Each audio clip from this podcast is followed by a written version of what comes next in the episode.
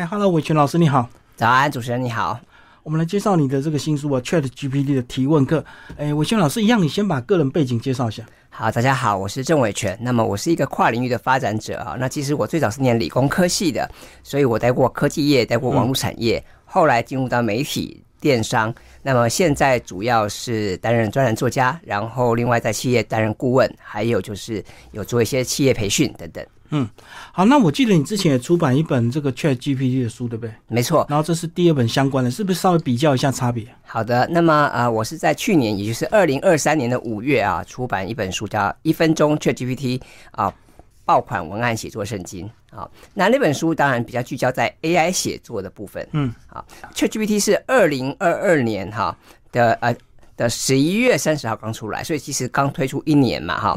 那么，所以去年呢，主要聚焦在跟大家来分享怎么样运用 AI 工具来写作啊。但是，当然我们知道沟通写表达虽然很重要，但是。并不是每个人都需要写作嘛，哈，所以呃，我们今年就把这个呃焦点放在更适合职场人士，也就是说，呃，所有的职场人士他在工作的场域中，他可能需要 AI 来怎么样来帮助他，所以今年这本 ChatGPT 提问课啊，我就希望更放大他的关注的焦点，可以让更多的人可以使用到这样的东西。所以这本就比较针对职场上的运用，就对啊，没错，嗯，好，那是不是先把这个章节先跟我们介绍一下六个章节？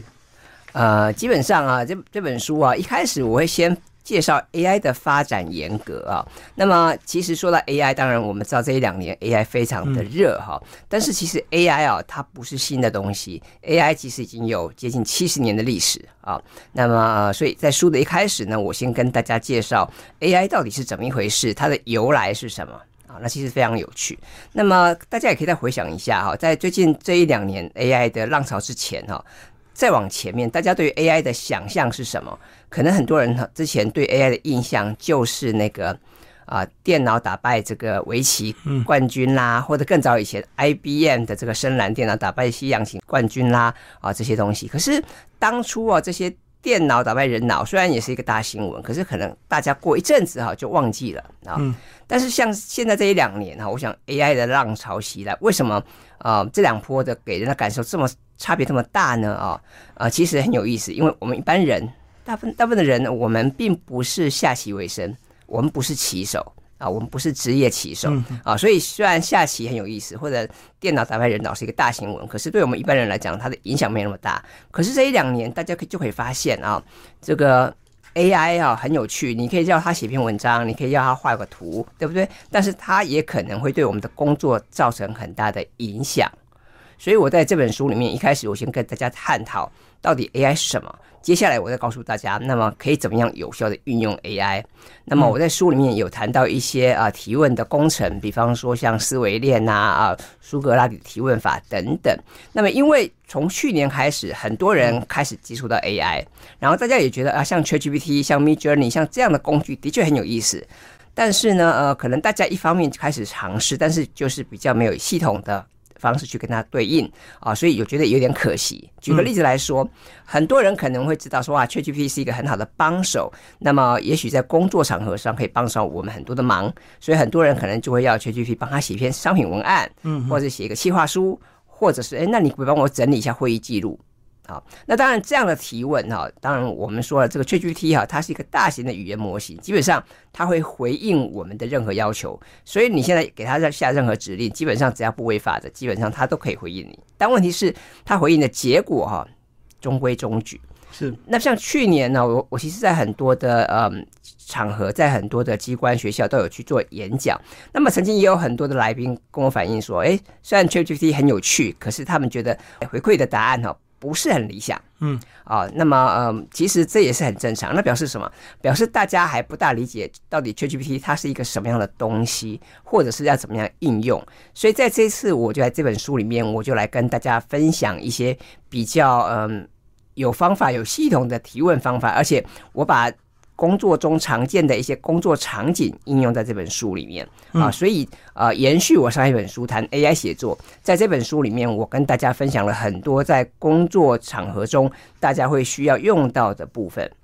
所以简单讲，是不是问不好，自然就答不好啊？没错，因为基本上哈，这个嗯，很多人还是把 ChatGPT 哈当成搜寻引擎来使用。嗯，好，那当然我们这个时代大家都很习惯用 Google 哈，用 Bing 用百度哈。我们现在我们现在查很多资料都很习惯用 Google，但是呢，这个 ChatGPT 啊，这个 AI 工具它其实不是另外一个 Google，所以我建议大家就是不要用这种关键字的思维来去发问。我我可以举个例子，比方说，呃，我曾经问过他，哎，这个台北的民生社区啊，有哪些呃这个餐厅或咖啡馆值得推荐？哇！一秒钟之内，他马上就可以提出我提出十家哈这个餐厅或者是咖啡馆的名单来。可是问题是没有一家是对的。嗯，好，那表示说其实他是来回应你的问题，但是他没有保证说他的答案一定是对的。哦，那是跟 Google 不一样。所以我也建议听众朋友，就是嗯，如果你现在要查的问题是比较明确的哈，那么其实你用 Google。我觉得还是蛮好的。比方说，你要问呃这个天气如何啊，或者是周末要去约会啊，要去哪哪个餐馆啊吃饭，这种问题还是问 Google 比较好。但是如果你有一些比较开放性的啊的问题，我觉得这个时候你就可以拿来问 ChatGPT。嗯，所以简单讲，就是我们要先了解是 ChatGPT 那运算它的思维模式就对啊，没错啊。那那这个部分也蛮有意思的哈，因为我们刚刚提到 ChatGPT 基本上它是一个大型的语言模型啊，它其实不是一个搜寻引擎，基本上它就像跟你的玩文字接龙。我我也跟大家举个例子，比方我曾经问他，我说：“哎，台北下什么？哈，那么呃，东京下什么？那当然啦，这两天这个寒流来袭嘛，所以当然阳明山有下雪了哈。是，不过平常我们台北是不下雪的嘛，所以你问他台北下什么，他就告诉你台北下雨。嗯，那么东京呢下雪，因为东京常常下雪，大家都知道嘛，哈。然后我问他说，那香港赏什么？苏州赏什么？嗯嗯，哦，他就很很很聪明，他说，哦，香港赏夜景啊，苏州赏园林，因为香港夜景很有名嘛。是，那苏州的园林哈也很漂亮啊，所以你看他就能够推论，所以他会根据我们的上下文的脉络哈，他去推敲。到底你要的答案是什么？所以在这个地方，我也会建议大家，你要弄清楚像 ChatGPT 这样的一个工具，到底它的游戏规则是什么。那么很多人还是用过去在用搜寻引擎的方法去使用它，那么有点可惜。所以我会建议大家，嗯，关键字思维很棒，但是它是求知的起点哈，它不是求知的终点。所以我建议大家还是要因应不同的工具，要有不同的用法。所以来到第四章，就会有你写的所谓的苏格拉底的提问法。对，那么在这个地方可以跟大家来说明一下。当然，我们都知道哈，苏格拉底是一个很有名的哲学家嘛，哈，他是一个古代的人。嗯，那么呃，他的这种提问法其实蛮值得大家去运用的哈。那么我会建议大家在用 ChatGPT 啊，跟用 Google 搜寻引擎最大的差别是什么？我们在用 Google、在用百度、在用 Bing 的时候，我们可能脑中有几个关键字，比方说你想要去信义区哈喝咖啡，你可能打信义区空一格咖啡馆空一格推荐啊，它可能就马上就帮你列出信义区很多很棒的咖啡馆。但是如果你今天你想要问 ChatGPT 一个问题的话，我会建议大家可能在脑海里面先有一个大概的蓝图，你大概知道你希望他给你什么样的回馈，再根据你要的方向来去下你的指令。好，那么我在书中有提到一个东西叫做思维链哈。那思维链其实它是有学术基础的，它是 Google 的这个研发团队哈啊发明出来。那有兴趣的这个听众朋友，你可以去找一下他们的论文来看看。那么思维链基本上它就讲说，它是一个循序渐进的方式来提问，所以它是一个有脉络哈、有根据的方法。那么让 ChatGPT 它更清楚知道你要的答案是什么。那我我在书上我我有提到一个案例了哈，比比方嗯，我们都知道 ChatGPT 好像很厉害，可以教他做很多事情，很多人也教他做数学嘛，这个算术嘛哈。那么好比说嗯，你如果问他说啊，三加五乘以八等于多少？这个他马上就当可以算出来。可是我们提到啊，这种思维链的方式啊，就可能不是这样子。比方你要告诉他说，哎，有一个小学生叫做小华，那么早上呢，妈妈给小华八颗小苹果。然后呢，这个小华在在走路去学校的路上不小心掉了两颗，嗯，然后到了学校哈，他又分给他旁边的好同学小美三颗，然后呢，小美就很开心，可是小美她后来又还了他一颗，说因为我吃不了那么多啊，我就还他一颗。那么请问现在小华手上还剩几颗小苹果？嗯，好，那当然这是一个很简单的数学问题嘛，哈。那么我想大家试着运算都算得出来。可是呢，我们就用这种方式，用用循序渐进的方式，让 ChatGPT 知道我们的上下文。所以我们现在换个场景，如果我们现在在工作场域中，比方说你现在要让他算算一个这个财务的报表啊，或者要做一个产品开发的计划，那么你就必须要把相关的背景资料告诉他。举个例子，比方说，哎，贵公司如果现在你们要开发一个啊电动车或是一个智慧手表啊行动装置，那么你就要知道现在你需要瞄准的是什么样的市场。好比说这个呃智慧手表，你是要给上班族使用，还是大学生时代，还是银发族啊，还是家庭亲子的市场？那么你就必须要把相关的脉络告诉他，然后甚至要告诉他，那你是要锁定的是亚洲市场吗？哦，是欧美市场吗？还是是大陆市场吗？哦，你都必须要把相关的资讯告诉他，那么他就能够根据你提供的这些脉络啊，给予最好的答案。哎，所以像听起来好像描述的越完整，答案就越精准啊，没错。所以我们过去使用搜索引擎，我们是用关键字嘛，啊，我们可能打两三个关键字，它就啪出来一堆嘛，哈。但是现在我会建议大家，你尽量能够描述的越精准，好，那么越完整，很好。那当然，我也建议大家啊，就是有时候他给你的答案啊，你不要马上就使用了，你可以多问他几轮，多跟他互动几次。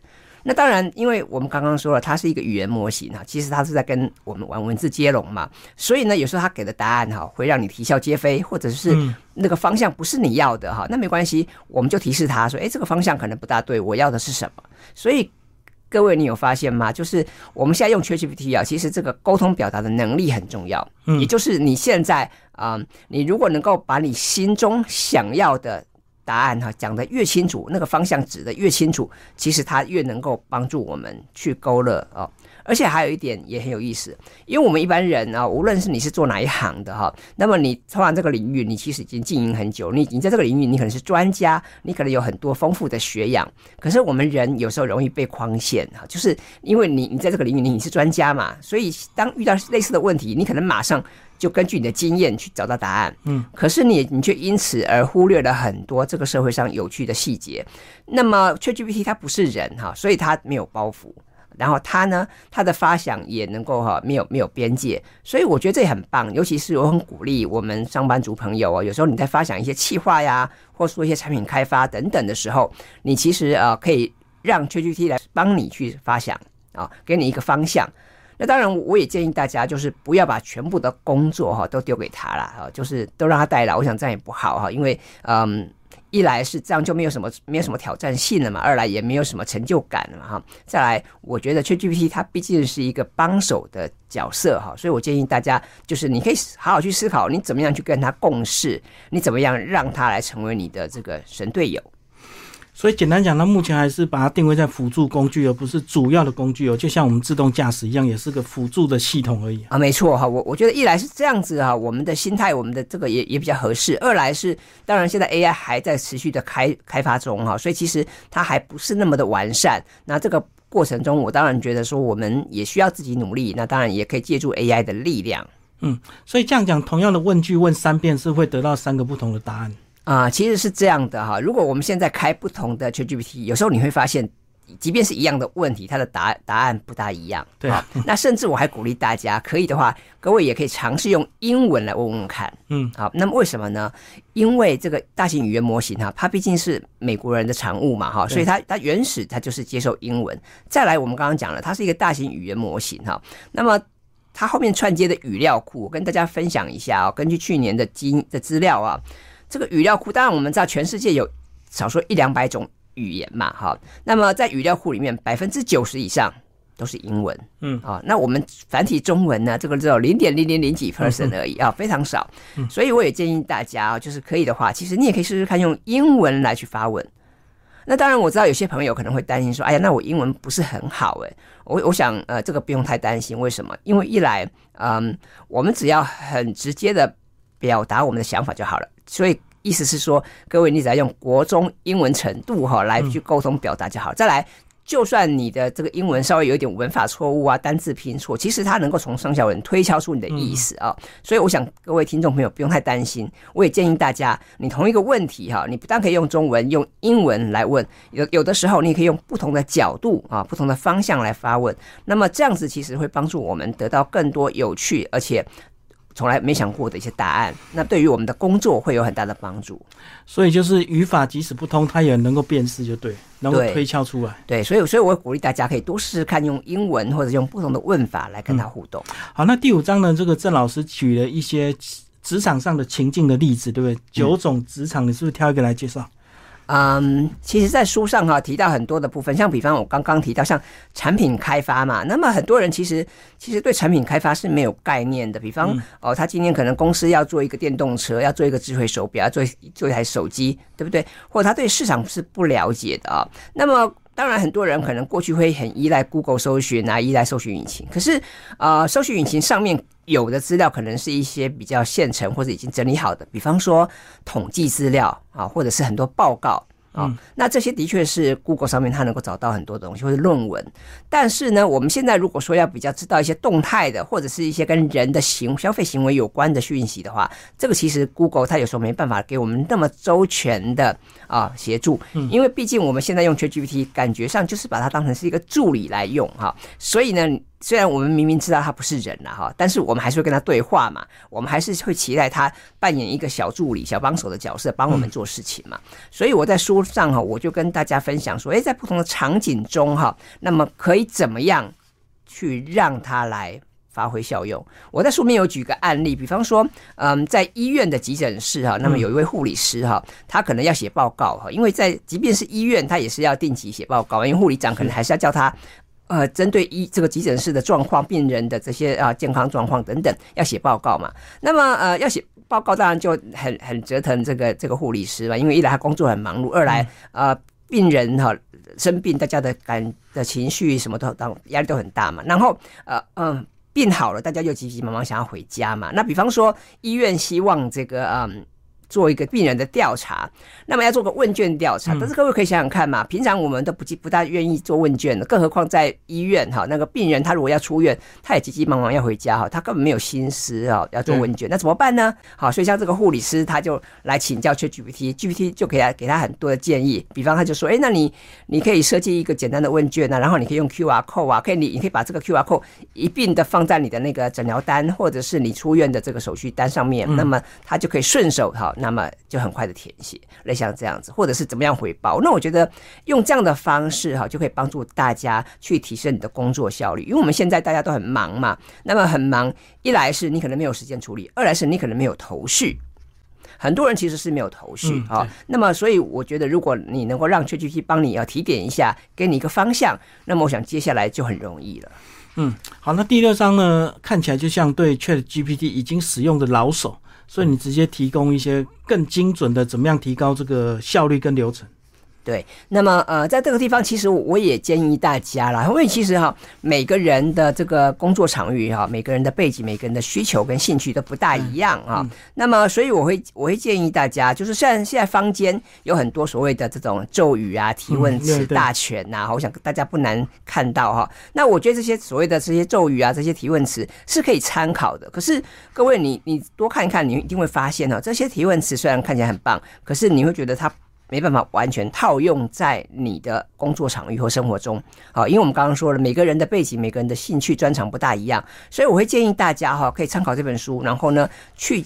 设计你自己的提问框架，设计你自己的提问方法，然后根据你的呃工作属性来去思考怎么样跟 ChatGPT 做互动。那我建议大家用这样的方法会比较好。比方说，你是一个这个行政人员吗？或者你是一个会计师吗？还是你是一个城市设计师呢？那么不同的行业别哈，可能大家有不同的需求。我举个例子，比方说，如果你是一位城市设计师，乍看之下你可能觉得说，哇，那 ChatGPT。只能帮我写写文章啊，对不对？那我是写城市的啊，他能帮我做什么呢？啊，其实很多啊，比方说，你可以让他帮你去 review，去检查你的城市码，哦，你的城市码写是不是写的很有效率？是不是写的很简洁？是不是写的很干净？哦，那么都都很棒。或者说，你你现在你你是一个企划人员，那么你可以，你除了可以让他来帮你想企划案之外，你也可以让他反过来帮你去审核，帮你去检查你的企划流程是不是符合啊这个企业或者老板的需求。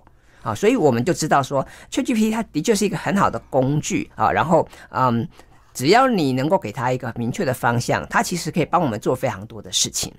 哎，所以这样讲提问详细，但是也不能繁琐，对不对？对，不能绕来绕去。对，所以所以我也建议大家，就是你可以稍微有一点弹性啊。那么当然，你的你你的问题不要太僵硬啊。对。那么呃，因为以往哈，我们可能可能用搜寻引擎的方式，就是你很明很固定嘛哈。但是现在我们进入到 AI 的时代哈，所以我们现在的确是在跟他共事了哈。所以各位，虽然你明明知道他不是人，但是我觉得就是用这样的心情，你可以给他多一点的线索，给他多点的方向。那当然，我也建议大家，你可以有的时候可以去质疑他啊。你问他说：“哎，你说的答案真的是这样子吗？啊，有没有其他的可能呢？”那么我觉得这样也蛮有意思的。那我觉得用这样的方式，其实帮大家哈是能够做出一个最好的效率。